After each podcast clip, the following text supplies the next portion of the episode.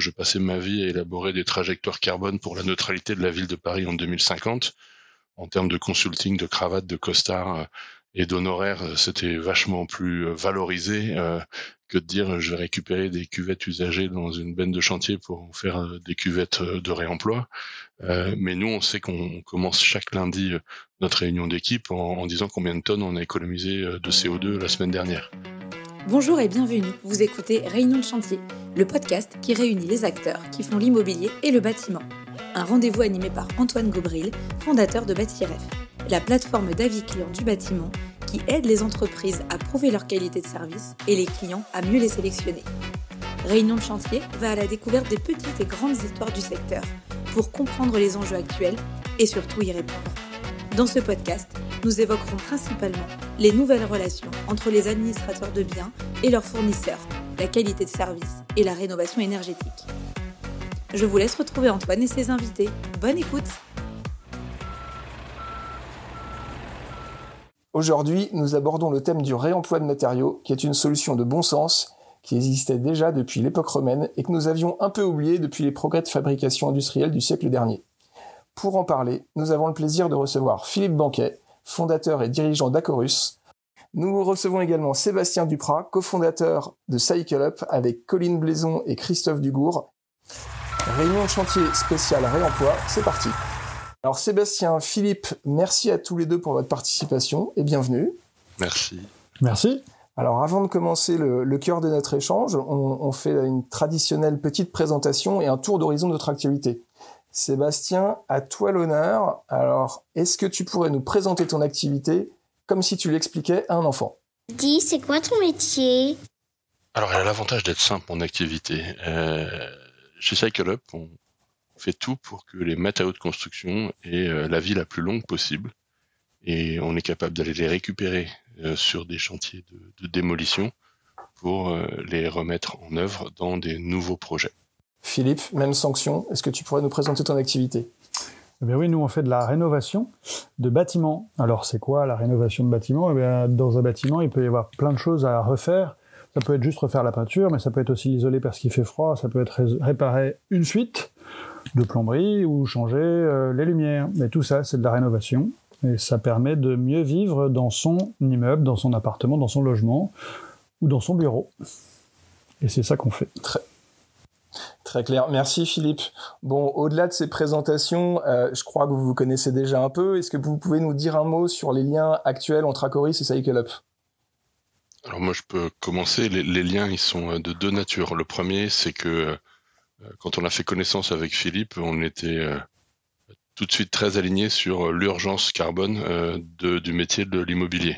C'est ce qui a permis l'entrée au, capital de Acorus au sein des actionnaires de Cycle Up. Ça a été le, début de notre aventure. Ensuite, assez vite, entre les savoir-faire opérationnels d'Acorus et puis notre volonté de d'amplifier le réemploi, on a développé ensemble euh, des approches pour faire euh, du reconditionnement de matériaux, des offres en commun euh, en, face de grands clients. Donc c'est vrai qu'on a des, des interactions pas quotidiennes, mais, mais en tout cas quasi entre les équipes de Cycle Up et les équipes d'Acorus. Philippe, est-ce que tu peux nous dire un mot sur l'utilisation peut-être de, des services de Cycle Up au sein d'Acuros au quotidien? Oui, bien sûr. Bah, déjà, l'entrée au capital, nous, ça fait, on en reparlera peut-être, ça fait trois ans qu'on cherche tous les moyens, les vrais moyens pour aller vers l'éco-rénovation. On fait déjà que de la rénovation, pas de neuf, donc euh, euh, on est déjà au cœur de la décarbonation du bâtiment, mais on, on cherche des, des, vraies actions. Et quand on a rencontré Cycle on se dit, euh, bah, ça, c'est une vraie occasion. les matériaux dans le bâtiment, c'est 40% de notre empreinte carbone. Hein, les, matériaux qui vont servir à faire la rénovation. Trouver une autre filière de matériaux dont l'empreinte carbone soit par nature beaucoup plus faible, bah, c'est un vrai axe. C'est pas juste promettre qu'on fera un petit peu moins euh, dans 10 ou dans 20 ans. Euh, et ça, c'était la motivation euh, première. Là, depuis, bah, on a un peu mieux compris cet écosystème de, de, du réemploi. Et on s'est, avec Sébastien d'ailleurs, on s'est rendu compte qu'il était en train d'évoluer. Il était en train d'évoluer de euh, avant, il fallait euh, convaincre des gens de bien vouloir accepter des matériaux de réemploi. C'est un peu le moment où le matériau de réemploi c'est sympa. Bon, c'est un peu cassé, mais c'est du réemploi, donc c'est quand même chouette. Euh, et, et Aujourd'hui, les gens demandent le matériel de réemploi et il faut qu'on en trouve. il faut qu'on trouve euh, il faut qu'on organise des filières qui sont capables de fournir du matériel de qualité constante euh, et qu'on n'ait plus ce côté c'est sympathique, mais c'est un matériel comme un autre, euh, tout à fait professionnel, de qualité constante et parfaite. et ça, c'est l'idée des ateliers de reconditionnement qu'on a commencé à développer. D'abord comme des prototypes pour montrer que ça marche, et puis maintenant en phase plus industrielle pour, pour inonder le marché. Ok, ben on, sent qu'il y a une acceptation de toute façon. Il y a, les mœurs évoluent aussi bien à titre particulier. On va de plus en plus utiliser des plateformes que je vais pas citer, mais de de, revente de biens, de vêtements ou de ce que vous voulez. Donc peut-être qu'aussi il, y, a une prise de conscience collective et, et qu'à titre individuel, ce sont des pratiques qui sont de plus en plus acceptées. Euh, je, profite de ces centres de reconditionnement pour parler un petit peu de, vos actualités. Alors euh, Philippe, moi j'ai vu qu'il y a une grosse actualité de, ton côté. Il y, a, la semaine de quatre jours que tu es en train euh, d'expérimenter. Euh, donc je, fais un petit tour d'horizon de vos actualités avant qu'on rentre dans le, cœur du sujet. Est-ce que tu peux nous en dire un petit peu plus, s'il te plaît? Oui, bah, la semaine de quatre jours, c'est une des évolutions possibles du monde de travail, du travail, de la vie en entreprise. C'est une évolution qui nous a semblé chez Acorus intéressante pour je dirais presque une raison principale euh, que j'aime bien appeler la revanche des techniciens. On a des métiers qui sont restés euh, au niveau du technicien euh, sans changement. En fait, ils sont toujours en gros à 39 heures, ils ont 4 heures sub forfaitaires et on n'est pas les seuls. Hein, c'est globalement le monde du bâtiment et, et quasiment tout comme ça. Ça, ça, ça te surprendra pas, ils font peu de télétravail. Enfin, en tout cas, j'ai pas de peintre, de plombier, de maçon ou de menuisier qui font du télétravail. En fait, ils bossent un peu comme avant, quoi. Euh, et bah, soit on continue de se dire euh, oh là là les jeunes veulent plus euh, bosser avant euh, les gens étaient des bosseurs maintenant ils veulent plus soit on se met un peu à leur place et on se dit comment on pourrait faire pour que ces métiers qui globalement plaisent aux gens hein, parce que on voit ce qu'on fait c'est des métiers d'engagement ils retrouvent un peu de confort de confort plus adapté à la vie d'aujourd'hui mais la vie d'aujourd'hui c'est des couples qui travaillent c'est des distances, c'est voilà, enfin il y a plein d'éléments qui, qui, ont changé par rapport à ce qu'était la vie au travail il y a, quelques années. Et donc c'est c'est vraiment le sujet de se dire euh, en passant à quatre jours, on permet à des techniciens de eux aussi euh, faire évoluer leur vie au travail.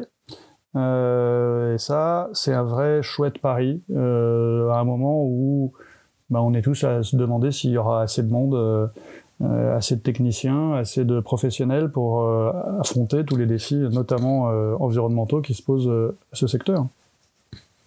Oui, j'imagine que ça doit être assez apprécié des équipes et, que ça peut prévenir une crise des vocations. Tu as aussi euh, d'autres actualités qui sont plus liées à des sujets environnementaux. Euh, Est-ce que tu peux nous en dire un, petit peu plus?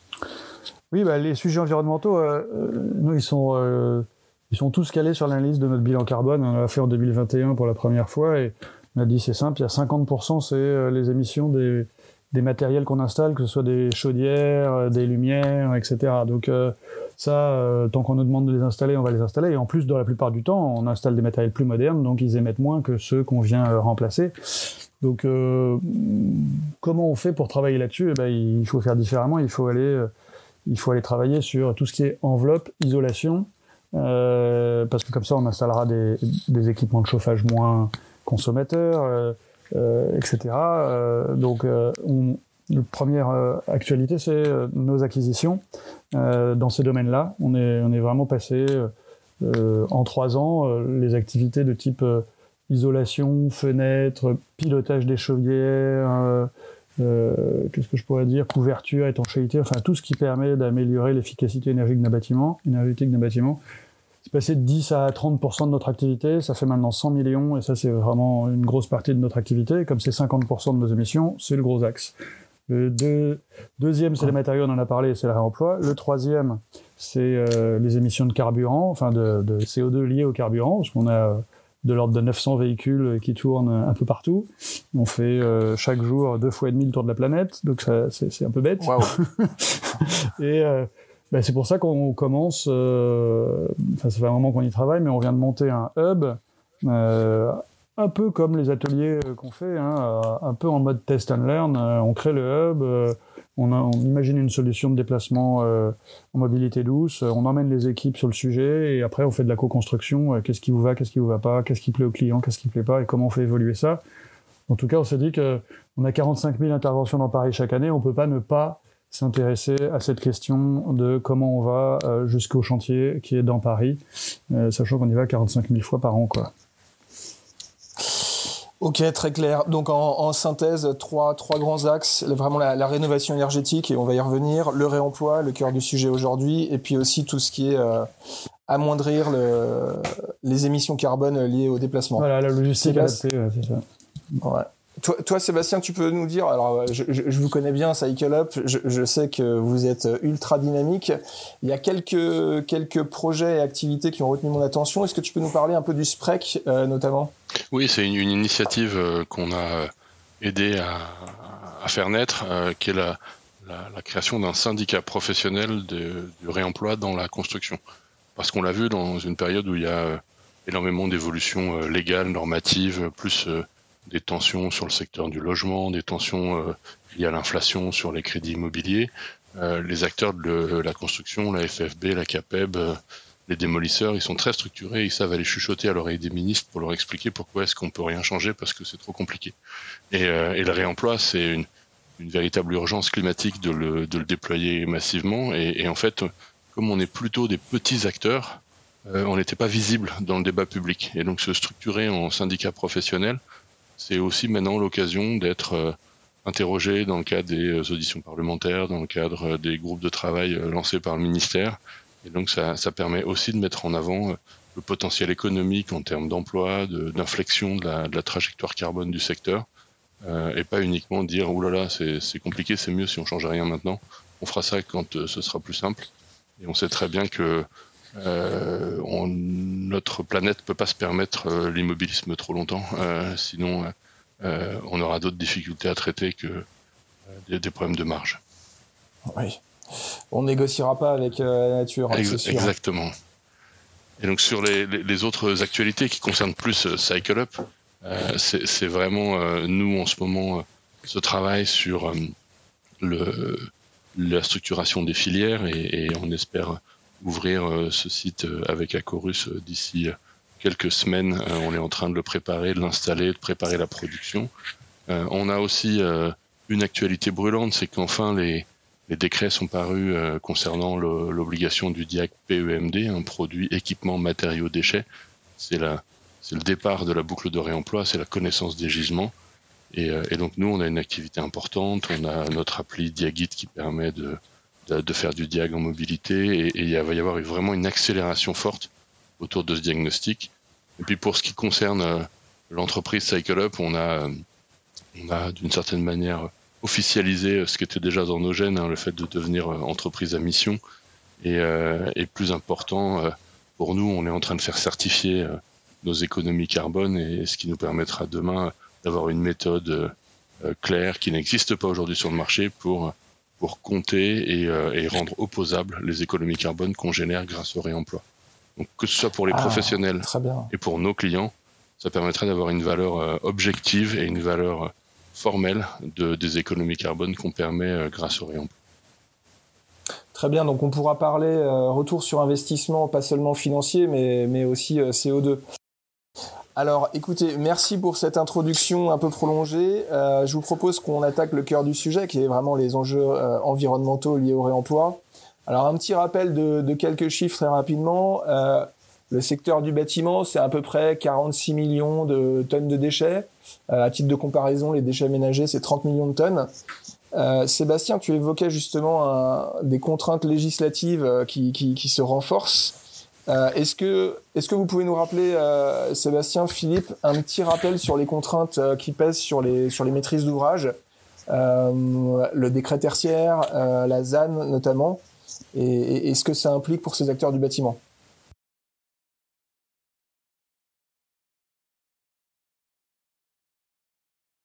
Alors, le, le cadre juridique, il a, bougé rapidement. Euh, si je compare à d'autres enjeux, euh, je pense à l'égalité salariale, par exemple, entre les hommes et les femmes, ou l'accessibilité aux personnes à mobilité réduite, euh, il existe des textes de loi ou des principes juridiques qui ont été écrits il y a des dizaines d'années.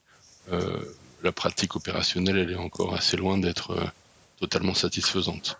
Sur la question de l'économie circulaire, il y a eu un alignement de planètes extrêmement rapide entre les premières intentions, qui étaient une feuille de route européenne, qui était édictée il y a, cinq ans maintenant, qui a été déclinée ensuite en, feuille de route nationale, puis la loi AGEC, anti-gaspi économie circulaire, et le tout décliné avec un certain nombre de, décrets d'application, avec deux ou trois barbarismes que je vais essayer d'éclaircir. La loi AGEC, c'est anti-gaspi économie circulaire. Elle a euh, infusé euh, trois cadres juridiques. Le premier, le plus important, c'est ce qu'on appelle la REP, la responsabilité étendue des producteurs ou élargie des producteurs. Cette REP, c'est euh, le mot savant pour parler du principe pollueur-payeur, c'est-à-dire que c'est l'émetteur du matériau qui va un jour devenir un déchet qui doit financer, dès la mise en marché de ce matériau, de ce produit, sa future élimination en tant que déchet. Ce qui existait déjà depuis une quarantaine ou une cinquantaine d'années sur le secteur des emballages euh, et, qui vient d'être euh, euh, déployé puisqu'elle est rentrée en service le 1er mai avec les éco-organismes qui vont devoir collecter une éco-contribution et après assurer auprès des entrepreneurs du bâtiment la collecte gracieuse des déchets sous réserve qu'il soit convenablement trié. Et quand je dis la collecte, c'est le traitement gracieux. La collecte, elle n'est pas intégrée. Il y a toujours la nécessité d'aller euh, vers un point d'apport. Et donc finalement, l'épi n'est pas complètement sorti du pied des entreprises du bâtiment quant à la gestion de leurs déchets. Par contre, c'est un principe fondamental, c'est que maintenant, la, la, gestion ultime des déchets a été préfinancée au moment de la mise sur le marché des produits neufs. Ça, c'est le principe de la REP. L'autre sujet qui a découlé de la loi AGEC, c'est le DIAG PEMD, le diagnostic produits, équipements, matériaux, déchets. Ça veut dire qu'avant de rénover ou de déconstruire un immeuble plus de 1000 mètres carrés, on doit procéder à un diagnostic des matériaux en vue de proposer des alternatives aux déchets. Tout ce qui peut être euh, réemploi, recyclage, réutilisation, doivent être envisagés et recherchés avant même de mettre le bâtiment par terre. Et puis le, troisième texte, qui est plus indirectement impacté, mais qui l'est euh, très favorablement, et c'est probablement celui euh, qui a impacté le mieux le marché, comme le disait Philippe, sur l'inversion entre l'offre et la demande, c'est la RE 2020, la RE 2020, la réglementation environnementale 2020, qui dit, de manière simplificatrice mais extrêmement claire, si un matériau est du réemploi, alors il vaut zéro en termes de carbone. C'est mille fois plus simple à calculer que les moteurs de calcul historiques des RT 2012 et, des, versions antérieures, mais ça a l'avantage d'envoyer un signal clair. Le réemploi, c'est bon pour le bilan carbone d'un bâtiment, et c'est même validé juridiquement par l'ARE 2020. Voilà, de mon point de vue, les trois textes euh, sur le réemploi qui sont les, les actualités. Après, il y a en effet le, zéro euh, artificialisation nette et d'autres, mais, mais, euh, mais ils impactent moins directement le réemploi euh, d'un point de vue concret. Alors la transition est toute faite. je pense qu'ils vont plutôt impacter le milieu, notamment des promoteurs constructeurs. Philippe, est-ce que tu peux nous donner ta, vision actuelle du secteur? Ce, secteur de la promotion de la construction est en difficulté, alors que celui de la rénovation, à l'inverse, fait face à une demande client croissante et il n'y a même pas assez d'acteurs pour y répondre. Est-ce que tu peux nous donner ta vision un peu sur cette tendance? Ah bah, euh, Ma vision, c'est que c'est pas fini et que c'est logique et que si on prend un peu de recul, euh, la construction neuve euh, émet plus de carbone. Après, on peut le tourner comme on veut, mais ce sera pratiquement tout le temps vrai. et, et, elle va baisser. Enfin, tout le monde s'attend à ce qu'elle diminue euh, beaucoup et tous les gros acteurs ont dit euh, on fait 80%, 90% de neuf et euh, d'ici 5, 10, 20, tous n'ont pas dit la même échéance, mais on fera 80% de rénovation parce que de toute façon on pourra plus faire de neuf, soit parce qu'on peut plus artificialiser, soit parce que on, on, trouvera plus, parce que faut bien comprendre que la RE 2020, tout le monde ne mesure pas bien ce qu'elle signifie au fond, mais ce qu'on sait faire aujourd'hui de de mieux, qui est quasiment expérimental, d'ici euh, dix 10 ans, c'est ce qu'on devra faire en moyenne. Enfin, donc en fait, euh, personne ne sait vraiment euh, comment on fera pour construire en respectant les futurs niveaux de la RE 2020. Hein. Donc il y a très peu de chances, à part des changements majeurs qu'on ne connaît pas, mais sans doute d'autres types, que ça s'inverse, cette évolution. Alors, c'est comme climat et météo. là, on est dans un problème météo de la construction qui est particulier en plus, et peut-être politique, et peut-être euh, donc il y aura peut-être des, rebonds encore, mais sur longue tendance, est quand même assez peu probable que le neuf euh, garde la part dans nos pays euh, européens en tout cas, la, part qu'il a aujourd'hui. Oui, on voit déjà des acteurs qui, commencent à amorcer cette, cette, transformation de leur activité. Est-ce que, dans les grands chiffres, pour, ceux qui connaissent moins, tu peux nous donner une ou deux indications, euh, même grossières. Euh, construire un, immeuble ou le rénover, est-ce qu'on a des ordres de grandeur du, coefficient multiplicateur euh, en termes d'émissions CO2 bah, non, oui, enfin oui et non. C'est dix fois moins de matériaux de rénover que de construire en neuf, donc on va retrouver à peu près les mêmes ordres de grandeur sur les, émissions CO2. ça, c'est ce que dit le Shift Project, par exemple. 50% euh, d'une construction euh, moderne d'aujourd'hui, 50% euh, de ses émissions, c'est la construction, 50% c'est son exploitation sur la durée de vie. La, rénovation, c'est, bah, on a dit, 10 fois moins de matériaux. Donc voilà, on, voit à peu près les ordres de grandeur. Et, en exploitation, on va peut-être pas tout le temps atteindre le même niveau en rénovation que en BBC, HQE, plus, plus, plus mais la différence sur la construction est telle que ça, donne, ça donne à peu près les ordres de grandeur. Après, il y a d'autres, d'autres impacts qui sont, euh, qui sont assez fous et à mon sens pas du tout bien mesurés. Le décret tertiaire, euh, alors la RE 2020, bon, moi je suis pas dans le neuf, donc j'ai un peu du mal à, en parler au-delà de dire. Quand je regarde, je me dis que c'est bizarre qu'on qu'on soit pas plus euh, inquiet sur le niveau futur de la construction neuve. Mais le décret tertiaire, lui, lui pour le coup, il nous concerne plus directement puisque toute surface euh, plus de 1000 m2 doit s'engager à diminuer son consommation euh, d'énergie euh, primaire de 30% en 2040, etc. Enfin, je ne vais pas vous faire tous les chiffres, hein, jusqu'à 60% en 2050. Euh, on a vu d'ailleurs, pardon, je te coupe Philippe, mais que déjà l'an dernier, les grands acteurs, les grands propriétaires immobiliers concernés n'ont pas eu le temps tous de, de, finir leur déclaration sur Opera, ce qui était normalement le, le, point d'entrée. Donc on peut se poser les questions de, de la faisabilité du, de, ces objectifs. Est-ce ah, qu'ils sont tenables? Je pense qu'il faut pas se la poser. Euh, L'ADEME dit 350 euros par mètre carré, il y a un milliard de mètres carrés concernés, 350 euros pour le premier palier, 2030. C'est 350 milliards, mais le marché de la rénovation, c'est 110 milliards par an. Donc, euh, juste pour faire un truc de plus. Donc, euh, ok. Ah, et c'est le premier palier seulement. Donc, non, il y a.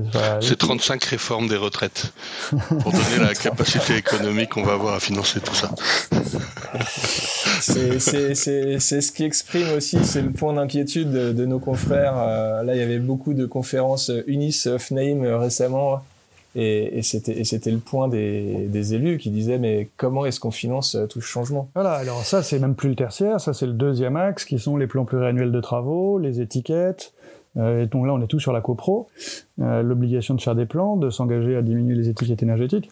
Et là euh, c'est pareil, les, les, les, enjeux sont considérables et pas du tout. Enfin on, on entend beaucoup de gens qui disent ça va coûter très cher, mais on n'a même pas encore tout à fait l'idée de combien ça va coûter. Enfin, moi, ce, que je trouve, euh, Antoine, pour compléter ce que dit Philippe, ce que je trouve intéressant dans cette tendance, euh, c'est qu'on a un marché immobilier qui s'est énormément euh, structuré autour de la transaction. C'est-à-dire, on améliore les choses à chaque fois qu'on vend un appartement, on refait un diag, on fait éventuellement une interdiction locative. mais, mais là, ce qui est important, c'est qu'on va enfin rentrer dans le moment de la, de la conduite et de l'exploitation. On va, on va oublier un peu uniquement l'excellence de la construction et on va remettre un peu de noblesse dans euh, le savoir piloter des ouvrages, leur maximiser la performance, les faire vivre le plus longtemps possible. Et, euh, ça a souvent été des métiers mal considérés dans la construction, avec des forts taux de sous-traitance, des faibles niveaux de rémunération, la marge des acteurs qui se fait dès lors qu'ils font pas tout le contrat. Et si on leur demande de faire tout le contrat, on sait déjà qu'ils sont obligés de perdre de l'argent. Et donc là, finalement, de remettre un peu de, le, projecteur en disant un des enjeux, c'est la, conduite des installations, l'exploitation maintenance, l'exploitation préventive. C'est aussi des, des, marges de productivité euh, carbone ou de productivité climat que je trouve euh, intéressantes pour remettre des, des métiers qui étaient un peu décriés euh, sur le devant de la scène. Et c'est important, ça, les métiers.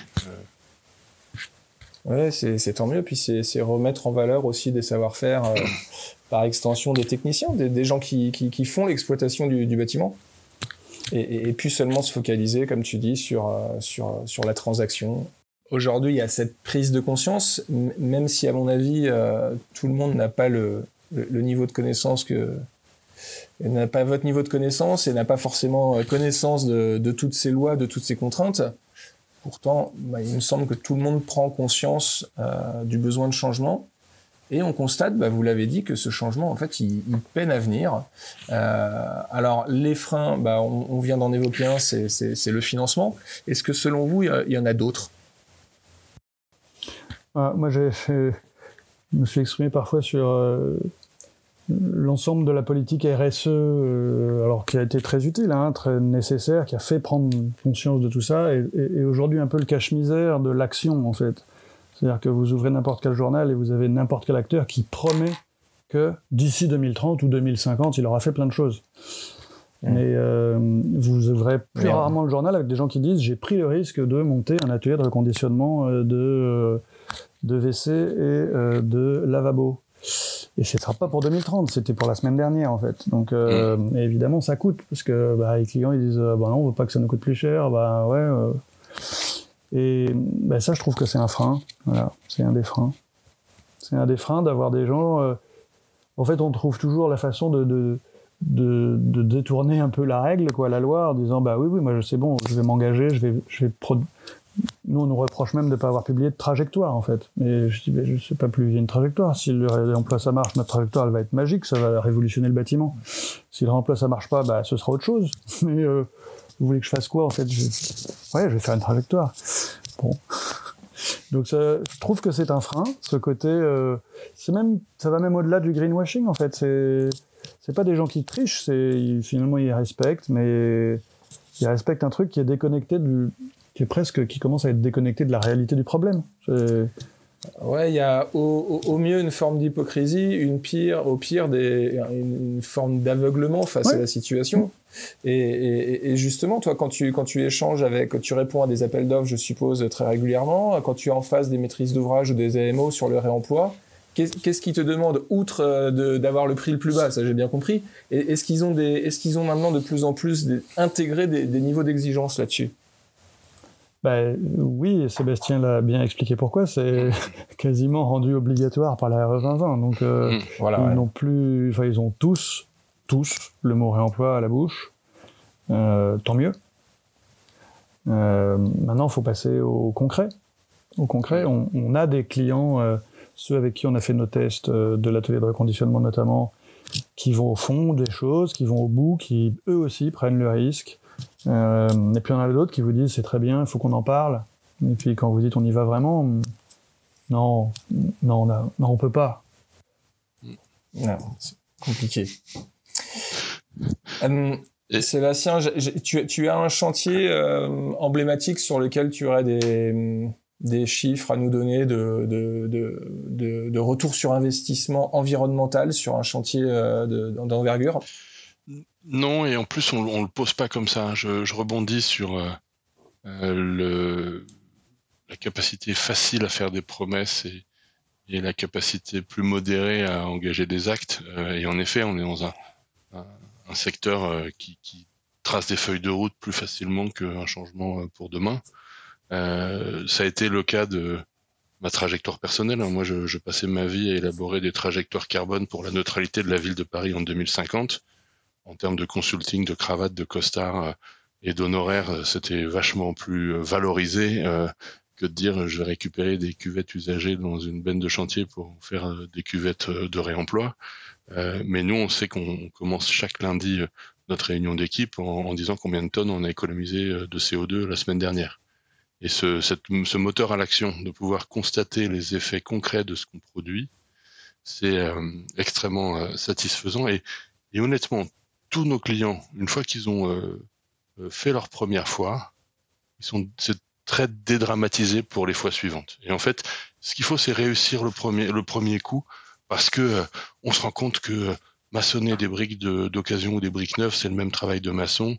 Euh, installer un interrupteur neuf ou un interrupteur d'occasion et un chauffeur de taxi qui conduit une voiture neuve ou une voiture d'occasion, on se pose pas la question, c'est le même métier. Et donc finalement, sur ces sujets-là, dès lors qu'on a un peu euh, franchi le pas, on, les, toutes les barrières sautent. Et nous, nos, clients euh, sont, euh, ont besoin de ce premier coup rassurant, fiabilisé, avec des assurances, des garanties, qui au final sont souvent jamais mobilisées d'ailleurs, mais, mais qui sont euh, des parachutes ventraux et latéraux et des airbags et des bretelles pour pouvoir se jeter d'une marche qui ne fait en fait que 10 cm de haut. Et, euh, et, et on, on, saute sur la deuxième euh, souvent assez allègrement. Allez, lancez-vous, euh, mm. chère foncière euh, qui, qui, nous écoutez, euh, rénovez un premier immeuble, un hall d'entrée ou quelque chose, et puis on, vous verrez que c'est pas si sorcier finalement. Et, pour avoir eu cette discussion, tu, tu m'interrogeais sur la question des retours sur investissement. Euh, elle est extrêmement euh, complexe à, aborder de manière euh, globale parce que il y a un, sujet dans le bâtiment, c'est qu'on est dans un secteur où il y a très peu de transparence sur les prix et sur les coûts. C'est-à-dire qu'une foncière achète un CPiste, un promoteur, un projet avec un prix au mètre carré, qui lui-même achète des travaux à une entreprise générale, qui elle-même va les sous-traiter à une entreprise particulière, qui elle-même va les sous-traiter avec des prix forfaitaires et globaux fournis, posés, euh, avec des marges avant, des marges arrière. Et aujourd'hui, que ce soit un maître d'ouvrage, voire parfois l'entreprise générale titulaire du marché principal, ne sont pas capables de dire combien ils achètent un mètre linéaire de chemin de câble. Ils en posent, ils en font poser des, kilomètres chaque année. Mais si on leur demande de décomposer le prix de la matière, du travail, de la prestation, de l'assurance, de l'ingénierie qui l'environne, ils ont souvent un peu du mal à, à faire ce travail analytique-là. Alors, dans le cas de la rénovation et sur des projets plus unitaires, là, dans la rénovation, on connaît bien les prix parce que euh, on pose un sanitaire, on sait combien on l'achète. Euh, les, séquences de, prestations sont souvent plus proches de des quantités unitaires. Mais sur les grands projets de la construction neuve, FAGE n'est pas capable de dire combien coûte euh, un mètre carré de, de ci ou de ça si j'enlève le travail, l'assurance, l'ingénierie, la garantie, la marge arrière, la livraison et donc cette question du est-ce que c'est plus intéressant ou plus rentable? La question, c'est on compare à quoi? À combien? À quel prix? Euh, Et, et c'est avec les externalités environnementales, euh, avec le carbone, avec la RE 2020 dedans ou pas dedans, c'est très très compliqué. Et donc, euh, ceux qui n'ont pas envie disent oh c'est plus cher parce que c'est plus compliqué le réemploi. Mais en vrai, ils sont souvent pas capables d'élaborer le prix de référence. D'ailleurs, le ministère de l'économie et des finances a lancé il y a quelques mois un observatoire national des prix de la construction. Et, euh, euh, et, Bruno Le Maire a dû euh, constater qu'il n'arrivait pas à obtenir de collaboration et de transparence et établir un indice de référence sur les prix des matériaux de construction, après six mois de travail de cet observatoire. Donc c'est bien que nous qui travaillons à, la transformation carbone du secteur, on vient souvent nous opposer le c'est pas rentable, si on compare aux pratiques usuelles, on va avoir des surcoûts. Et souvent, on n'est pas capable de dire des surcoûts par rapport à quoi et à combien. Et quand on sait que l'essentiel du prix d'une opération immobilière, c'est le prix du foncier, euh, honnêtement, c'est pas 5% de plus sur une cuvette de toilette qui va changer l'équation d'une opération immobilière. Voilà. Et donc c'est c'est c'est euh, c'est ça qui est aussi un peu compliqué dans notre secteur, c'est la lisibilité du prix et des coûts. Mais moi, Sébastien, je t'interrogeais plutôt sur le ROI environnemental, c'est-à-dire euh, avec ou sans euh, utilisation de matériaux de réemploi Est-ce que tu as des exemples de chantiers avec un certain nombre? Tu disais tout à l'heure que chaque semaine, vous faites le compte de, de, de nombre de tonnes que vous économisez avec l'équipe. Est-ce que euh, sur un chantier, par exemple, euh, euh, tu as travaillé en collaboration avec un architecte, il a utilisé un logiciel de, de modélisation 3D et, et, dedans, il a intégré certaines façades de réemploi est-ce que vous avez des indicateurs pour lui dire, ben voilà, si, c'est du, placo standard ou si c'est une plaque euh, réutilisée, on va, on va économiser tant de, tant de CO2 Alors oui, ce sont justement ces indicateurs-là qu'on est en train de faire certifier et qu'on publiera très prochainement, qui nous permettront d'avoir une valeur, euh, entre guillemets, objective, partagée et normée dans son calcul. Aujourd'hui, si j'applique la RE 2020, c'est simple, elle vaut zéro. c'est un indicateur fastoche. Si j'applique euh, la méthode bilan carbone de l'ADEME, elle vaut la phase A en moins, la phase C en moins, mais pas la phase B. donc voilà, ça peut être très complexe ou au contraire trop simple. Et donc là, on est en train d'élaborer une, méthode complète, ce qui nous permettra à chaque transaction, chaque produit, d'y accrocher l'économie carbone avec une, méthodologie totalement euh, formalisé. Merci Sébastien. Bon, bah très clair. Et, peut-être que bientôt on aura un étiquetage euh, un peu comme sur les aliments A, B, C, D, E, F, euh, qui, sera plus simple à lire. ou du moins on y tendra. Pour compléter ce que, et répondre à ta question, sur notre atelier de reconditionnement qui n'a tourné que quelques semaines en mode prototype, on a économisé une tonne de déchets et deux tonnes de, de, carbone donc ça, ça, va assez vite en fait. Hein. En combien de temps? En quelques semaines. En quelques semaines Bon bah super. Très, très concret là pour le coup et c'est pas en 2030, c'est tout de suite. Sébastien et Philippe, merci. On arrive bientôt à la fin de l'interview. Euh, on arrive sur une petite série de questions flash. Vous avez euh, deux secondes euh, pour me répondre instantanément. Sébastien d'abord et Philippe ensuite. Est-ce que vous pouvez me citer un ou deux influenceurs ou des newsletters ou des sites internet de référence que vous consultez pour rester informé? Oh oui, euh, j'avoue euh, craquer devant l'influenceuse Kelly Cruz, qui est une carleuse euh, girly qui combine manucure et pose de carrelage. Et, et en je vrai, je vois pas ça, du tout de qui tu parles. et, sinon, un, un menuisier suisse euh, dont je vais pas trouver le nom euh, et qui euh, et qui présente des travaux sur le bois extrêmement didactiques qui me donneraient presque envie de me lancer. Eh ben écoute Sébastien, si tu retrouves les coordonnées, tu, ah oui, oui, je, vais, tout de suite ouvrir mon, de, je tout, tout, de suite ouvrir mon Instagram, je vais dire ça. Et toi Philippe? Moi je n'ai qu'une seule newsletter qui arrive tous les jours, c'est Vert le média qui annonce la couleur. Je lis Jean Covici et Michael Ballet sur le Lean. Michael Ballet, ok, bah écoute, euh, merci. Je, mettrai les liens sur la publication. Euh, allez, sur une échelle de 0 à 10, Sébastien, quelle note donnerais-tu à la probabilité d'atteindre l'objectif de neutralité carbone en France à l'horizon 2050 euh, Elle est maximale, pour une raison simple, c'est qu'on n'aura pas le choix. Sinon, euh, tout le reste de notre euh, système de, de vie va être en péril. Donc je, la question c'est est-ce qu'on le fera de manière planifiée, concertée et démocratique ou est-ce qu'on le fera de manière contrainte euh, par la pénurie? C'est Mad Max ou le Danemark. Il faut choisir, mais ça sera un, peu ça sera l'un ou l'autre. Philippe, même question. Est-ce qu'on sera plus proche du Danemark ou, ou de Mad Max alors? Moi, j'aurais tendance à dire que si on continue comme aujourd'hui, ce sera zéro. Enfin, l'échelle, c'est zéro. Ça, ça va pas trop bien avec mon côté optimiste d'entrepreneur, mais. Bah, c'est pour ça que vous agissez euh, tous les deux euh, dès maintenant. Donc, euh, donc merci et tant mieux. En tant que cycliste, on se sent moins armé pour Mad Max. Philippe et moi, on fait du vélo, pas de la moto et de la voiture. Allez, une dernière question. L'événement métier que vous attendez le plus cette année? J'en attends pas vraiment. J'aimais beaucoup Batimat parce que j'avoue qu'il y a beaucoup d'événements autour du carbone, mais finalement on retrouve des directeurs RSE qui se parlent entre eux de leurs indicateurs RSE. Euh, et, donc que ce soit les CIPCA et tous les tous les trucs du bas carbone, c'est un peu euh, très endogène, très euh, un entre-soi qui commence à, me gonfler un peu.